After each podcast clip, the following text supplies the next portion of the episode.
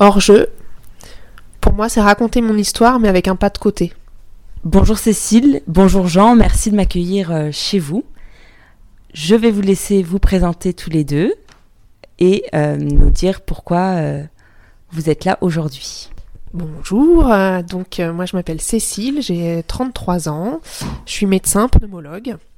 Bonjour, moi c'est Jean, 38 ans et je suis directeur d'école. Alors aujourd'hui on, on change un peu de format. J'avais dit que je laisserais la parole qu'à des femmes et c'est Cécile qui, qui m'a proposé. Non, en fait, c'est Jean. Euh, on me fait signe. C'est Jean qui, qui, a demandé à Cécile, quand on, quand on s'est parlé sur Instagram, de d'intervenir. Et ma première réaction, ça a été de dire Mais non, c'est un podcast pour les femmes. Et très très vite, je me suis dit Mais quelle bêtise, quelle bêtise que de ne laisser ça qu'aux femmes, alors qu'il y a certaines histoires qui se racontent à deux et où la parole d'homme est aussi très très importante. Et en particulier sur le sujet qu'on va évoquer aujourd'hui, je pense que ça va être extrêmement intéressant d'avoir euh, aussi ce point de vue masculin. Aujourd'hui, on va parler euh, du parcours du combattant, du parcours euh, du combattant que certains, et comme nous, peut traverser pour, pour devenir parents. Avec Jean, on s'est rencontrés il y a une dizaine d'années maintenant.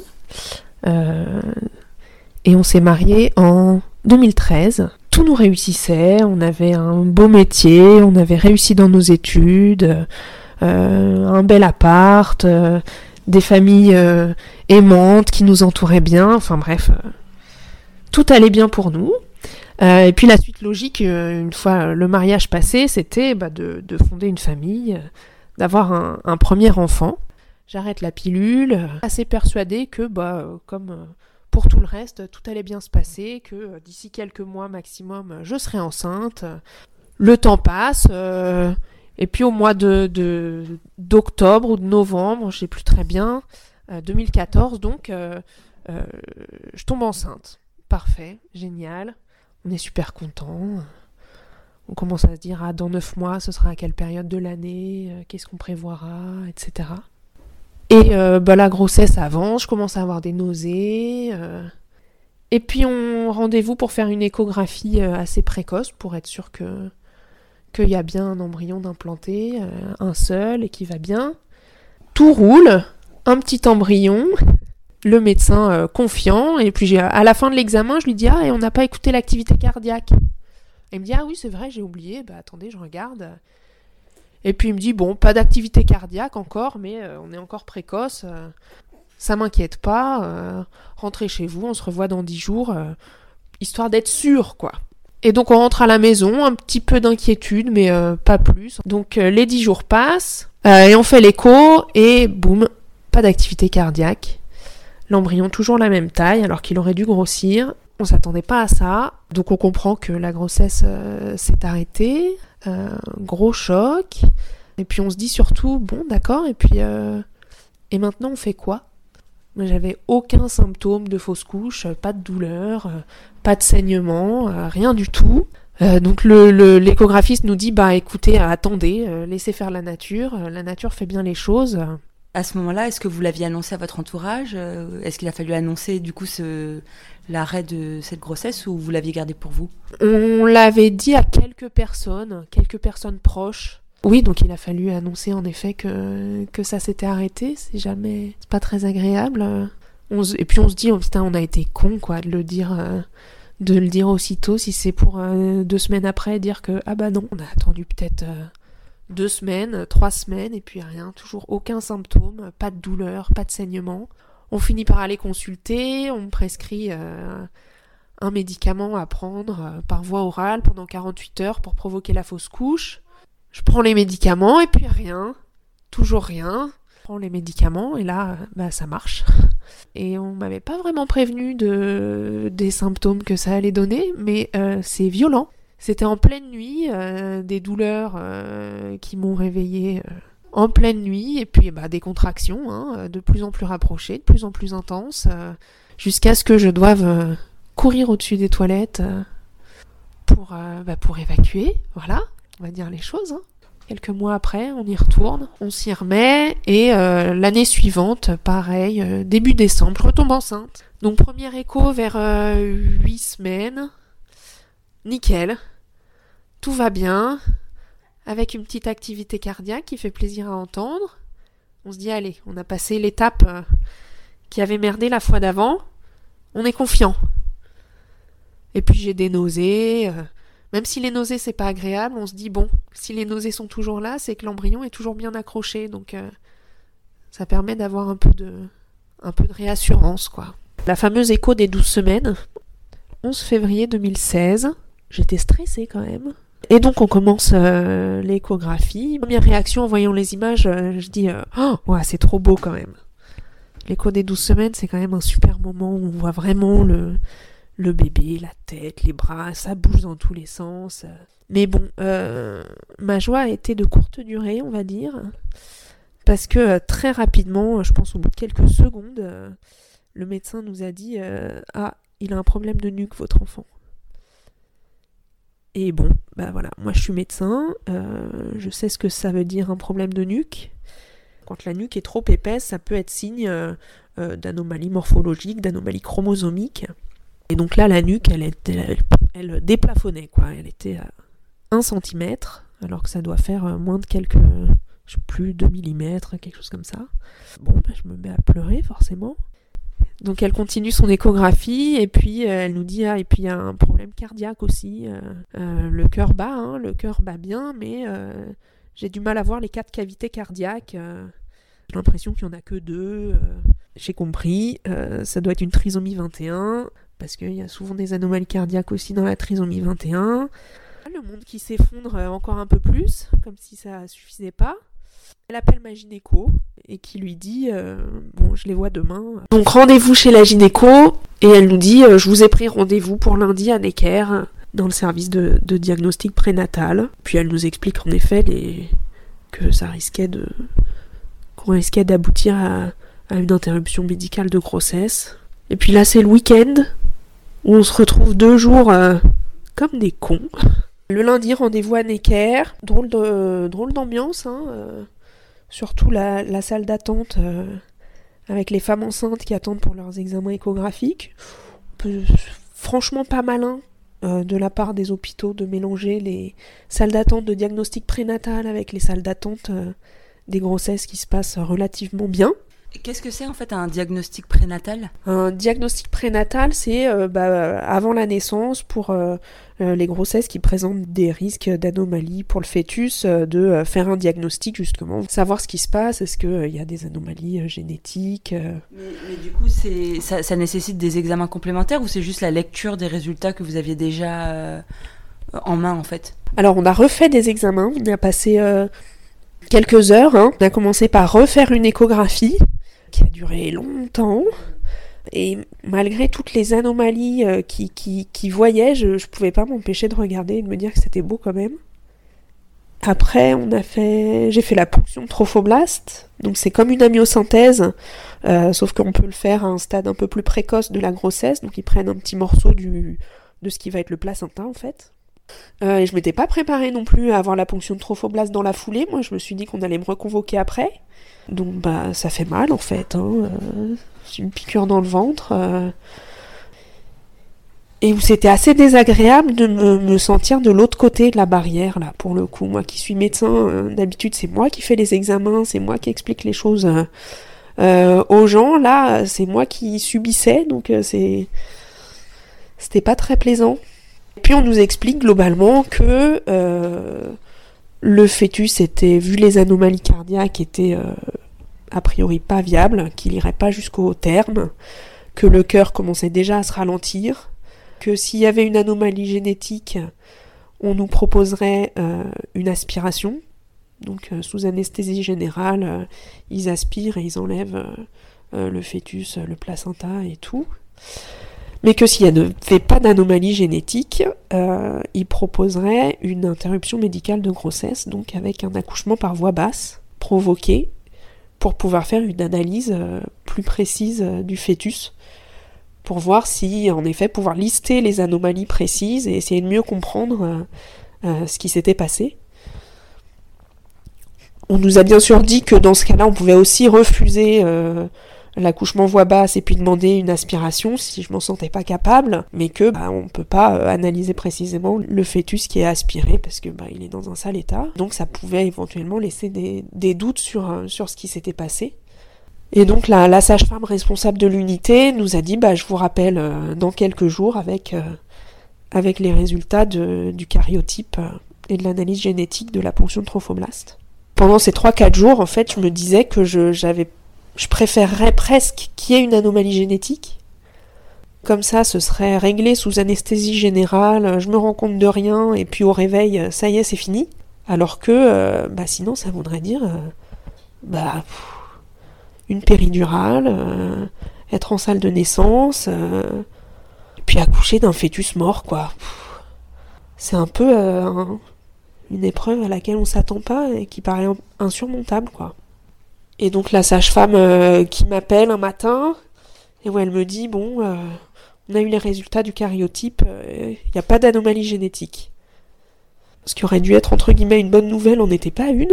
Si ça avait été une trisomie 21, est-ce qu'il y aurait eu du coup une anomalie génétique de détecter? C'est ça que ça veut dire en fait Oui, c'est ça que ça veut dire. Là, ils avaient détecté aucune trisomie, quelle qu'elle soit, et aucune autre anomalie génétique. Voilà, il y avait un cariotype tout à fait normal.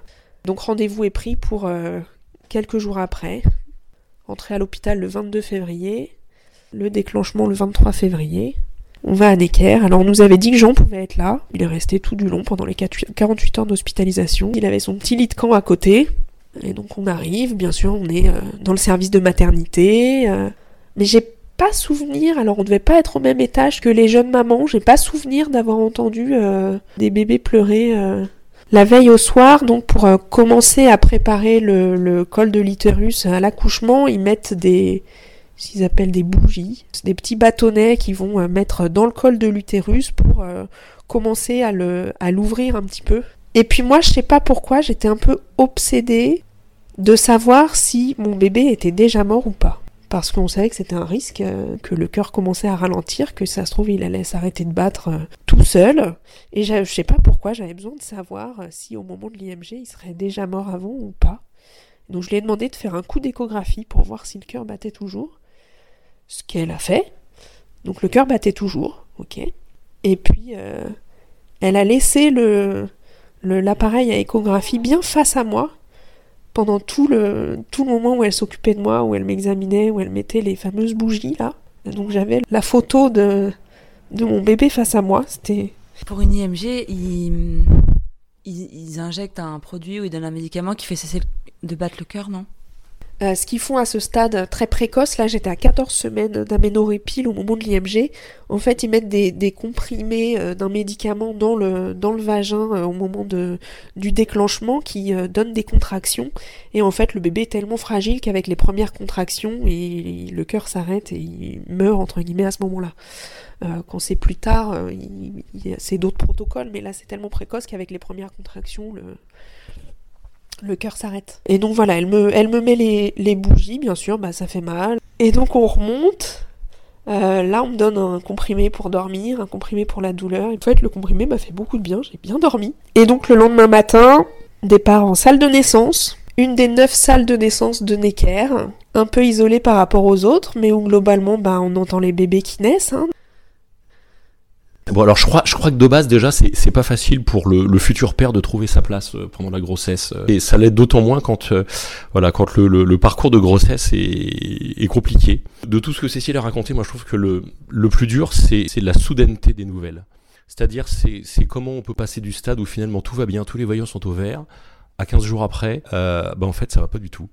Puis oui, c'est ça, on n'est pas du tout préparé à euh, bon bah finalement euh, il y a un problème au niveau du cœur, il y a un problème au niveau de la nuque. Puis on a beau nous on a beau nous donner tous les faits, je pense qu'au fond de nous on reste toujours à dire non non mais c'est pas possible, il y a toujours un espoir en fait.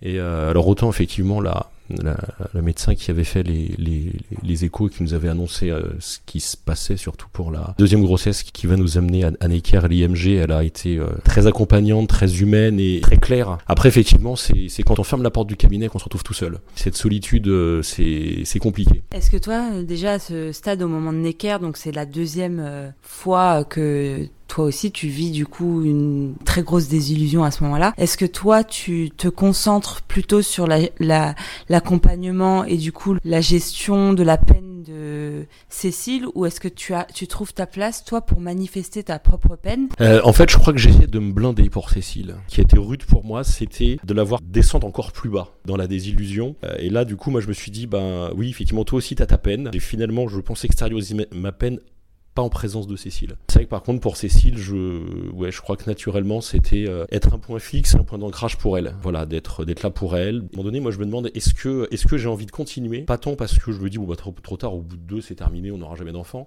mais plutôt est-ce que en tant que mari j'aurais le courage de voir encore ma femme euh, dans cet état-là? Et c'était surtout ça en fait qui, qui me travaillait beaucoup. Voilà, est-ce que moi j'arriverais encore à accepter de voir ma femme en souffrance comme ça? Ça, ça a vraiment été la grosse question à ce moment-là. Est-ce que toi déjà à ce stade-là, tu, en plus de, de cette peine que tu as ressentie et de cette très grande difficulté à la voir elle en grande souffrance. Est-ce que toi, tu à ce moment-là, tu fais aussi le deuil d'un enfant? Est-ce que tu pleures la perte de l'enfant aussi, ou est-ce qu'en tant qu'homme, c'était un peu tôt pour la projection ou l'amour que tu pouvais porter à, à un futur bébé? Je crois qu'à ce moment-là, je me pose pas la question en fait. Je pense que je m'interdis un peu de, réfléchir en éventuel futur père. C'est-à-dire vraiment de mettre de côté un petit peu ce que, ce que moi j'aurais souhaité, ce que j'aurais rêvé, etc. et me dire, bah finalement, euh, ouais, ça serait quoi le moins pire, quoi accepter de pas avoir d'enfant et, et, pas revivre ce genre de souffrance ou au contraire se dire non mais nous voilà coûte que coûte on veut des enfants parce que c'est la suite logique de notre histoire. Et alors comment ça se passe euh, Donc on arrive en, salle de naissance et puis ça commence par euh, la péridurale et puis je, je l'ai très mal vécu. Et du coup à ce moment-là tu n'avais pas encore de contraction? Non pas du tout. Alors les bougies on les sent un peu c'est pas très agréable mais euh, voilà c'est pas insurmontable. donc ouais vraiment la pose de péridurale j'en ai un mauvais souvenir. Très mauvais souvenir. Et donc une fois que la péridurale est posée, ils mettent les, comprimés dans le vagin. Et puis là, on sent plus rien. Hein. Est-ce que j'ai eu des contractions Beaucoup? Oui, non, euh, j'en sais rien en fait. Hein. La sage-femme qui vient m'examiner régulièrement. Euh, à un moment, elle est venue, elle a rompu la poche des os. Et euh, ça met du temps en fait. J'ai souvenir d'avoir bouquiné, d'avoir dormi, puis d'avoir attendu. Et c'est vers 17h qu'elle m'a dit bon là, on va on va y être, et puis bah comme un accouchement, quoi. Tu t'installes en position gynéco et puis tu pousses. Voilà, la première fois que je poussais pour, euh, pour ça, c'était pour euh, faire sortir un enfant mort, quoi. Donc c'est pas. Voilà, je m'attendais pas à, ça comme premier accouchement. Et puis je l'ai senti en fait. Euh, à un moment donné, je lui ai dit là, il est, il est sorti, là, je, sens quelque chose. je sens quelque chose qui, descend. et elle m'a dit oui, oui. Et puis en amont, on nous avait demandé euh, euh, est-ce que vous voudrez le voir? Euh, Puis là, très vite pour tous les deux, ça a été clair non. Non. Tout petit, non, j'avais peur que ça nous, nous hante. Parce que, bah, faut se l'avouer, hein, ça doit pas être bien beau. Hein. donc on n'a pas voulu le voir. Puis on nous avait demandé aussi, quand le cariotype a été fait, si on voulait savoir le sexe. Là, on s'est un peu plus posé la question. Pigeon, il a dit non, non, je veux pas savoir le sexe. Je, sais que la réponse, euh, je l'ai à la maison dans le, dans le dossier euh, IMG. Je sais qu'il y a les résultats du cariotype avec euh, en bas de la page, c'est la, la feuille est repliée, elle est agrafée pour, pour qu'on voit pas le résultat. Donc je sais qu'il est là. que si un jour je veux savoir si c'était une fille ou un garçon, j'ai juste à dégrafer le, le papier en question. Et voilà, on n'en a pas. On n'en a pas ressenti le besoin. Tu sens que le, bébé est sorti. En fait, qu'est-ce qui se passe euh, ensuite Il est emmené directement? Toi, tu es prise en charge? Alors oui, il est emmené directement par l'infirmière. Donc ils nous disent hein, qu'ils vont l'examiner, qu'ils vont lui prendre ses empreintes de, de, mains, de pieds. Euh, pareil, on n'a pas voulu récupérer les empreintes. A posteriori, je me dis que j'aurais peut-être aimé. Ça fait un peu, euh, un peu glauque. Donc voilà, elles sont dans le dossier euh, là-bas. Puis moi, ils me prennent en charge. Il faut savoir qu'à ce terme de la grossesse, c'est souvent difficile que le placenta sorte tout seul. Donc elle essaye de le, faire sortir et puis euh, il sort pas, si je comprends bien. Donc il faut que je passe au bloc pour euh, aspirer les, débris, quoi, les, enfin, ce qui reste du placenta. Ça va assez vite et puis je suis en salle de réveil après. Alors ce qui est bien, c'est que je suis toute seule en salle de réveil parce que En fait, je me dis, il y aurait pu y avoir des femmes à côté de moi qui venaient d'avoir une césarienne. C'est le soir, euh, on, est tous les deux, euh, Jean me rejoint euh, assez rapidement après. Et il me garde, je sais pas, une heure ou deux peut-être, pour être sûr que la péridurale se dissipe complètement. Et puis, l'infirmière qui, qui veut qu'on remonte dans la chambre, hein, qui, qui prend le téléphone, qui appelle le service là-haut et qui dit Oui, j'ai un papa et une maman qui voudraient retourner dans leur chambre. Et là, tu dis Mais non, tu peux pas dire ça, quoi. Tu peux pas dire un papa une maman. T'as lu le dossier ou quoi Euh, Juste, je- j'en reste sans voix. Sans voix, mais ça me, ça m'a hanté après. euh. Mais en l'occurrence, non, on n'est pas papa et maman. On a laissé notre bébé euh, là, il va partir pour se faire autopsier. Non, on n'est pas un papa et une maman, quoi. Enfin bon, on remonte, c'est le soir, on dort, et le lendemain, on part. on va déposer quelques chocolats euh, pour la sage-femme euh, qui nous a accompagnés toute la journée de la veille, et puis on rentre à la maison, vite fait, bien fait, en se disant que voilà, la dernière fois qu'on a fermé la porte de la maison, bah, j'étais enceinte finalement, et puis on- quand on va la repasser, bah, je suis plus enceinte. Alors déjà, l'IMG m'a montré que je gérais beaucoup mieux ma souffrance physique personnelle que de voir ma femme souffrir. Parce qu'effectivement, j'ai manqué de tourner de l'œil deux trois fois à voir qu'elle avait mal. Finalement, enfin, ça a été assez, euh, assez étrange comme expérience, puisque d'un côté, au niveau de l'organisation, c'était quand même, euh, je trouve, euh, participer à une, à une souffrance supplémentaire euh, parce qu'on était mélangés avec des, femmes euh, qui allaient accoucher. Une, une arrivée un peu étrange euh, où on se demandait mais est-ce que les gens ont bien percuté de euh, pourquoi on est là en fait nous?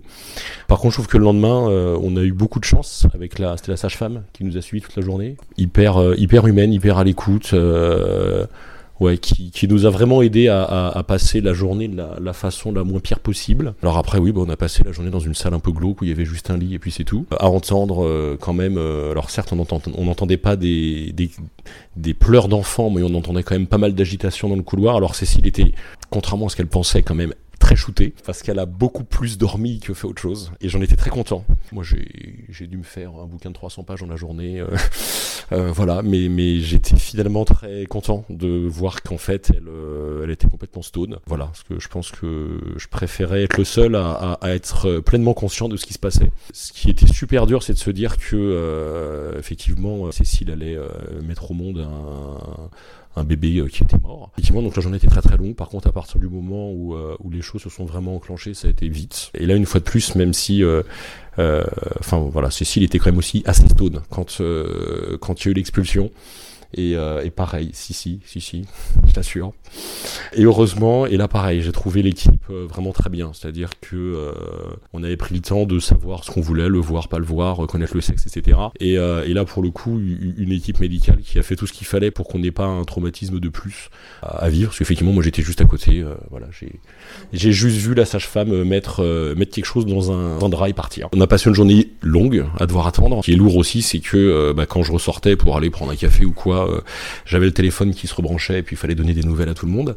Alors justement, on n'a pas évoqué ce point-là parce que pour le coup, cette deuxième grossesse-là, j'imagine que vous aviez plus annoncé. Enfin, je sais pas qui le savait, comment vous avez géré la, la nouvelle et qui était au courant de l'IMG. Bah, je crois qu'on s'était dit au début de la deuxième grossesse que si on se fera pas avoir comme la première, on attendra d'être sûr. Et quand je repense à tous les messages qu'on ait pu recevoir dans tous les sens, je me dis qu'en fait on n'a pas été capable non plus de tenir notre langue. Et l'un dans l'autre, je me dis finalement tant mieux. Parce que euh, bah, du coup ça a permis d'être super soutenu. Voilà, juste des petits textos, des, euh, des quand, euh, je suis, revenu au boulot ou qu'on voyait du monde, euh, bah, juste des bis plus appuyés. Et puis ce qui, je trouve nous a, enfin en tout cas moi finalement m'a beaucoup aidé, c'est d'en avoir discuté avec des gens de tous âges, dont des collègues qui avaient une cinquantaine d'années. Ils nous ont finalement dit des choses hyper intimes d'eux, de leurs propres expériences, et de se rendre compte que bah, on n'était pas les seuls en fait à vivre, à, être passés par là, et qu'on se rendait compte que plein de personnes euh, qui, euh, qui aujourd'hui euh, ont une, une famille nombreuse, des enfants, ou voire son, son grand-parent, etc. Bah, en fait, eux aussi avaient vécu des choses similaires, ou en tout cas des expériences aussi douloureuses. Avant de vous retrouver à Neckar, vous aviez déjà fait le choix d'une maternité ou? Initialement, on n'était pas parti sur, sur Necker. À Paris, il faut, euh, faut s'y prendre très tôt si on veut accoucher euh, dans une maternité précise. Donc, euh, bien sûr, j'avais appelé tout juste enceinte. j'avais appelé la maternité de mon choix à Trousseau. j'avais un rendez-vous prévu. et donc, une fois que, une fois que l'IMG a été faite, bah, pour être correct, il a fallu rappeler Trousseau, annuler le rendez-vous. On rentre à la maison, on prend un peu de temps pour nous. Et puis on avait rendez-vous au mois de mai pour à Necker, toujours pour avoir les, résultats de, l'autopsie et voir un petit peu ce qu'il en était. On y va tous les deux, ça nous fait bizarre de se retrouver dans les mêmes couloirs, dans les mêmes salles d'attente, avec toujours les femmes enceintes. Et puis rendez-vous donc avec le gynécologue et la généticienne qui nous disent que, euh, donc en plus de l'anomalie cardiaque, le fœtus avait euh, des malformations euh, pulmonaires, hépatiques, de la rate, mais aucune anomalie génétique s'était confirmée.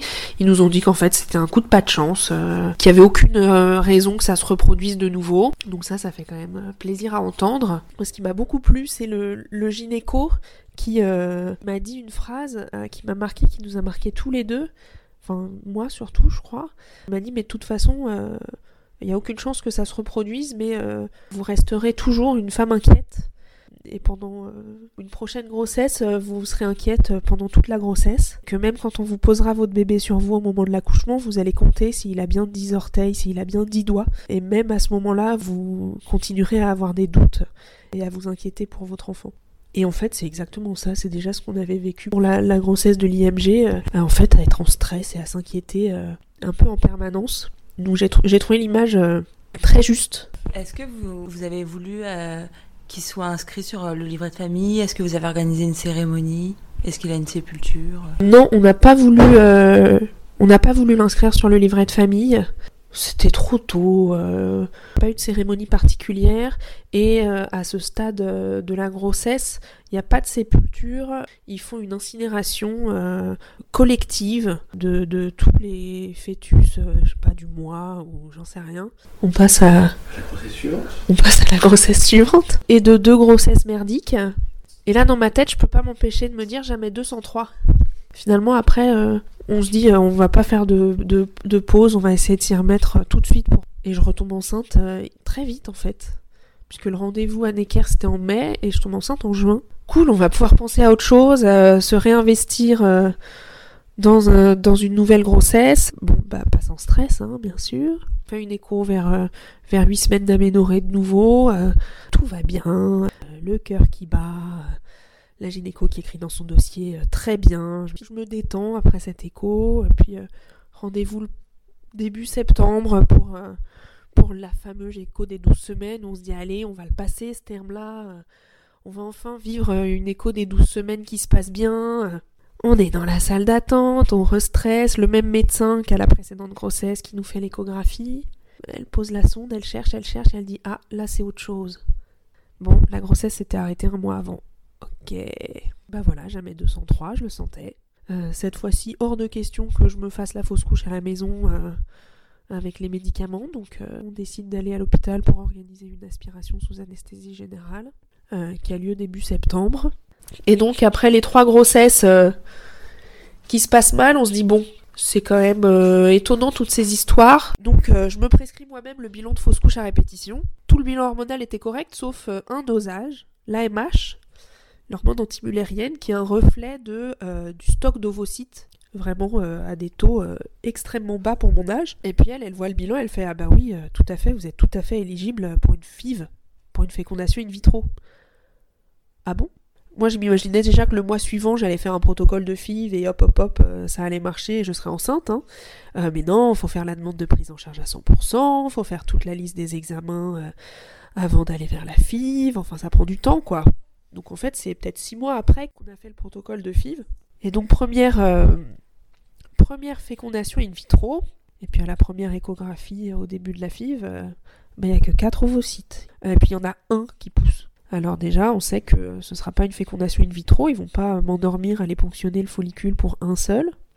Donc ce sera une insémination. Donc allez, euh, on tente le tout pour le tout et enfin une insémination, mais sans trop trop y croire quand même. Et en effet, ça n'a pas marché. Ça n'a pas marché, donc première tentative échec. Euh, là, vu, le, vu les taux d'AMH que vous avez, euh, vu le peu de réponses que vous avez à la stimulation forte pour les FIV, euh, faut passer à autre chose. Et l'autre chose, c'est le don d'ovocytes. Donc on nous parle de don d'ovocytes.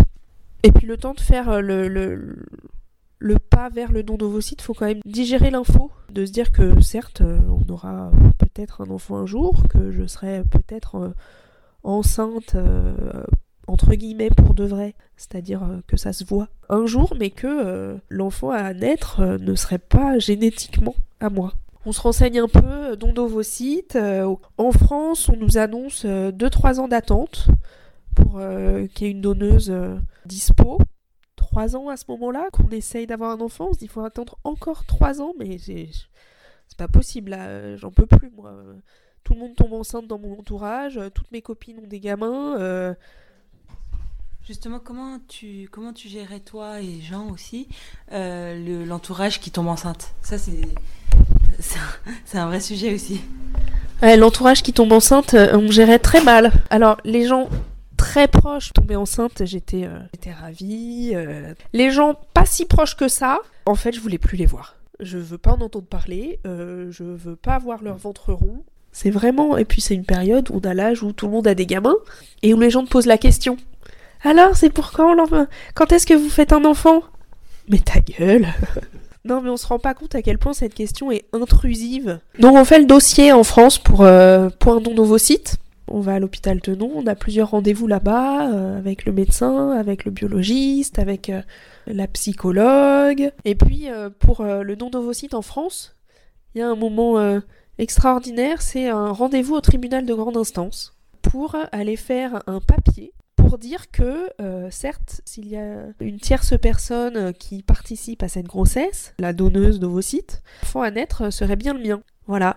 Il faut un papier pour ça, tamponné par le juge. Et en parallèle de la prise en charge en France, puisqu'on s'est dit que vraiment 2-3 ans à attendre, euh, ça allait être très très long, on a fait des rendez-vous en Espagne à Barcelone pour un don d'ovocytes là-bas. D'une part parce que c'est beaucoup plus rapide parce que euh, en Espagne les, donneuses sont payées, donc forcément il y a plus de candidates alors qu'en France c'est euh, gratuit. Et puis euh, moi je suis à moitié de Barcelone, ma mère est de là-bas, donc bon ça a un certain sens d'aller là-bas pour avoir un, un don d'ovocytes donc on a rendez-vous euh, en février 2017 là-bas.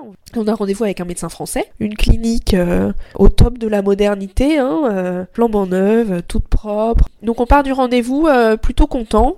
Et puis il nous explique aussi que génétiquement, que moi j'allais aussi apporter quelque chose futur embryon qu'il y avait euh, l'épigénétique, que euh, euh, mon corps allait quand même influencer le développement de cet enfant et que 10% des caractéristiques génétiques allaient être influencées par moi et donc que voilà, je jouais quand même mon rôle, pas que de porter, mais j'avais un vrai rôle là-dedans. Est-ce que c'est un truc qui est scientifiquement prouvé et du coup la question se pose aussi pour les mères porteuses par exemple, est-ce que les mères porteuses elles donnent 10% au bébé Bah je sais rien, mais peut-être.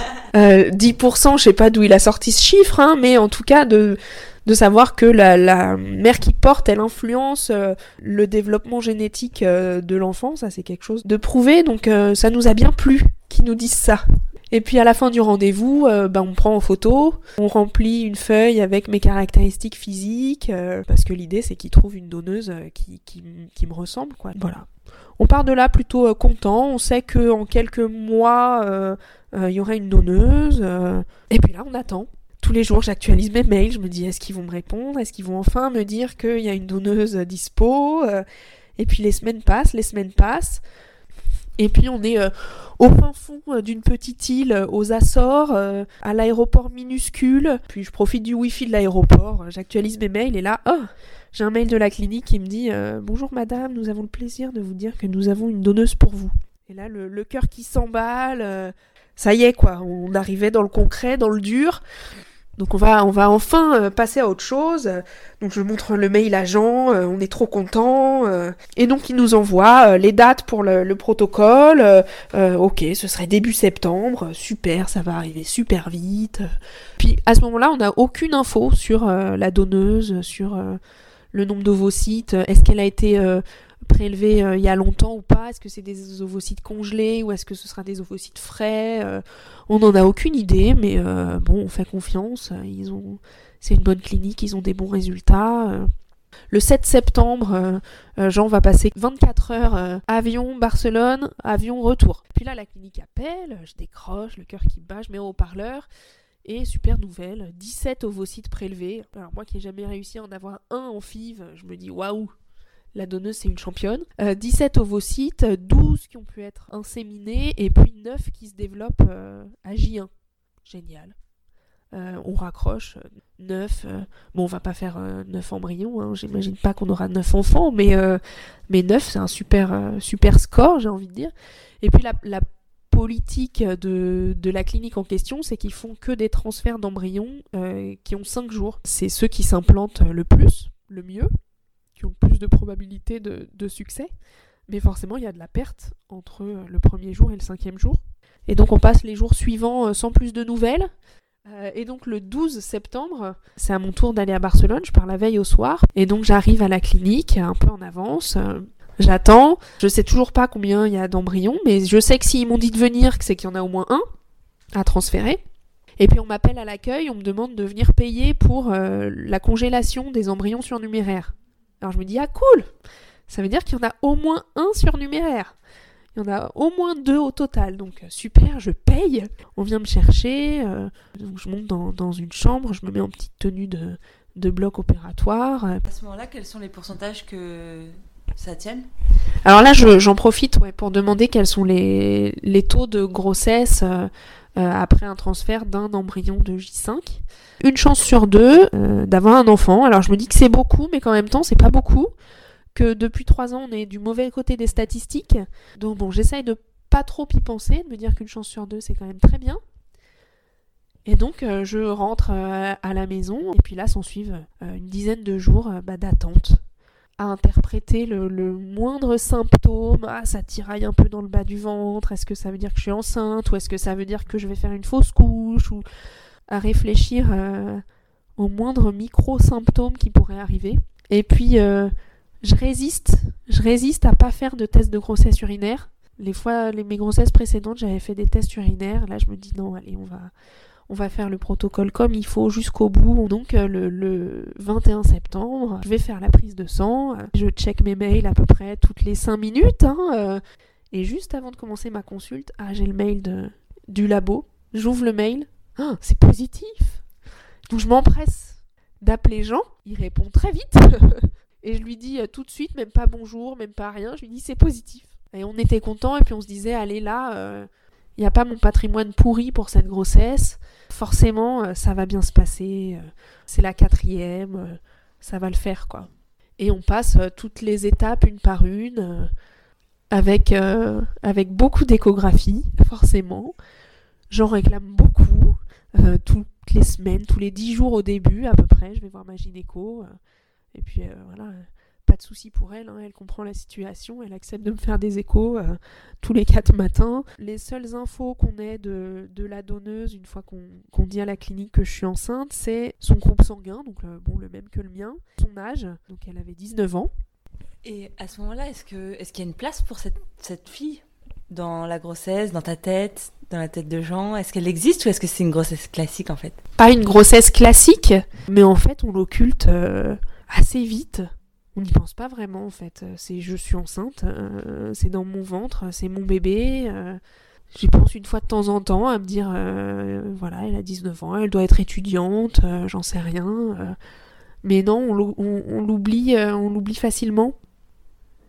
Et puis on, passe toutes les, toutes les fameuses étapes. Et là, on vit enfin la fameuse écho des douze semaines magiques euh, où on voit que tout va bien, que la nuque est toute fine, que le cœur est beau comme tout, euh, que le bébé fait la taille qu'il faut. Euh, voilà, donc on peut enfin, enfin se détendre, enfin passer le terme des 14 semaines d'aménorrhée qu'on n'avait pas passé.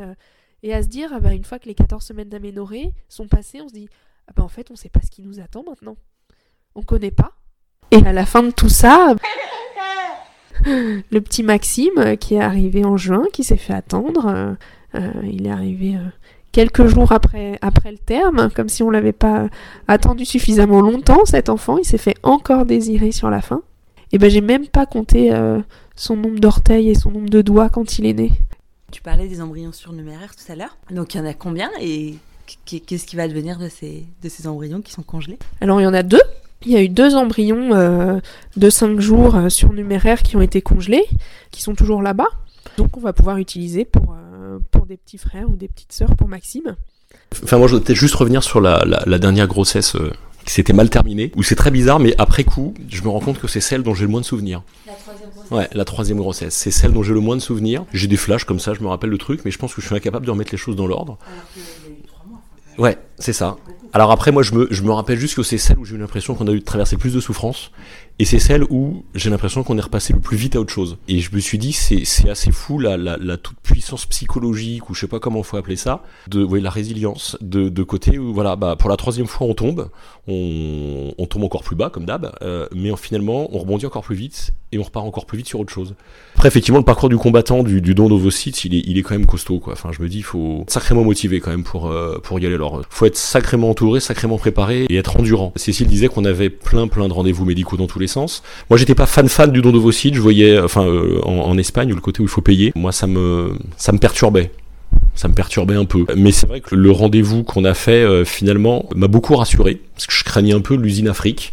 Et en fait, euh, des gens hyper pros et euh, extrêmement humains. Et j'ai presque envie de dire, c'était la première fois qu'on était face à de l'humain. En France, c'était euh, médical. Alors très bien, très pro, hein, mais euh, il faut faire tel bilan, il faut faire tel test, il faut faire tel truc. Cliniquement, c'était parfait. Alors Cécile était à fond dans son truc en tant que médecin. Euh, moi, j'étais un peu abasourdi. C'était après coup que euh, Cécile reprenait sa casquette de, de future mère et puis moi, je prenais un peu de distance. Donc on n'était pas toujours, on était un peu en décalage au niveau de nos réactions. Pour moi, ça faisait un équilibre. Alors qu'en arrivant en Espagne, tout de suite, on nous a parlé de l'humain et effectivement, ce qui m'a beaucoup, euh, qui m'a fait du bien, c'est déjà d'entendre que oui, Cécile euh, allait influencer aussi quelque part. C'était pas 50% de moi et 50% d'une donneuse, mais oui, elle aussi, elle aurait sa part dans euh, dans dans ce petit bonhomme qui est arrivé. Et puis surtout, c'est en partant, voilà, le, médecin qui nous dit, on, fait tout ça pour que vous puissiez fonder votre famille. Et ben, c'était la première fois qu'on l'entendait.